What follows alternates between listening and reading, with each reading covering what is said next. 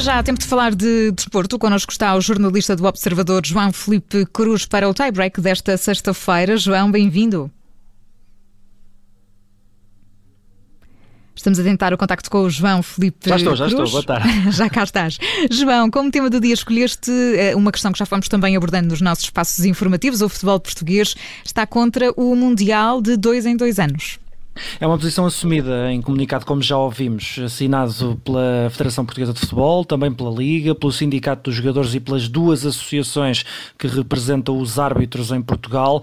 E a sobrecarga dos calendários e a saúde física e mental dos jogadores encabeçam, de certa forma, a lista de razões para que o futebol português rejeite. Esta ideia da FIFA aponta a sobreposição de torneios continentais e intercontinentais, masculinos e femininos, isto nos mesmos anos, o que retira impacto ao futebol feminino, a saúde dos jogadores, eh, com o desgaste que estariam sujeitos, eh, com uh, torneios mais concentrados e apontam também uh, possíveis cenários de futuro, caso a ideia saia do papel. No entender do futebol português, para além do futebol feminino, também os escalões mais jovens saem prejudicados, prevê que o número de clubes e uh, competições nacionais também caia de forma significativa com o concentrar do mercado de direitos televisivos isto num, num, num, punhado de provas, não é? Neste comunicado lembra também o futebol português que a ideia não é propriamente oportuna, isto porque ainda nem aconteceu o primeiro campeonato do mundo alargado e com novo formato, eh, tem 48 seleções e deve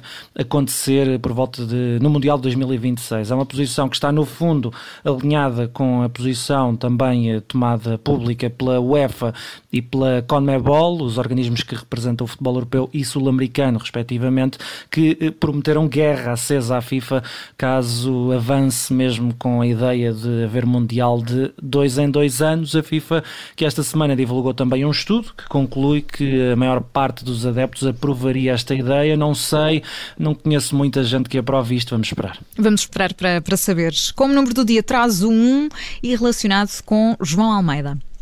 Falta um dia para eh, João Almeida, que foi eh, apenas o terceiro ciclista português a ganhar uma volta, uma etapa da volta ao Luxemburgo, ganhe a volta propriamente dita.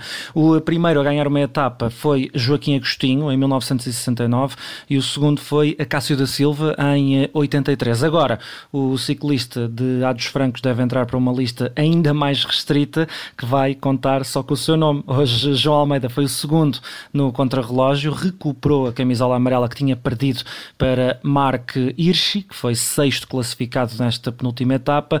O português tem uma vantagem relativamente confortável de 43 segundos. Falta apenas uma tirada entre a cidade de Mersch e Luxemburgo. São 183 quilómetros que não são propriamente os mais difíceis do circuito, só muito azar vai impedir que João Almeida vença a volta ao Luxemburgo. Isto depois de já ter vencido também a volta Polónia. E de lembrar que, para além de ser o dono da camisola amarela, João Almeida é também líder nas classificações por pontos e da juventude.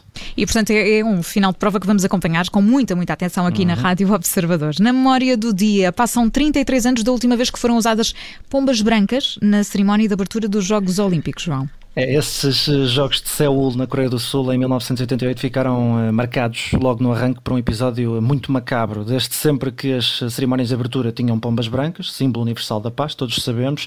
Nesse ano as pombas foram largadas, estavam desorientadíssimas, voaram para a chama olímpica que deixou de estar apagada momentos depois e o mundo foi quase que obrigado a assistir à morte dos animais. A realização tentou disfarçar, mas o episódio acabou por marcar de tal forma que caiu uh, que nem uma bomba uh, e uh, acabou mesmo com a tradição de, dos Jogos Olímpicos. Mas nem tudo foi mau, ou melhor, nem tudo foi péssimo.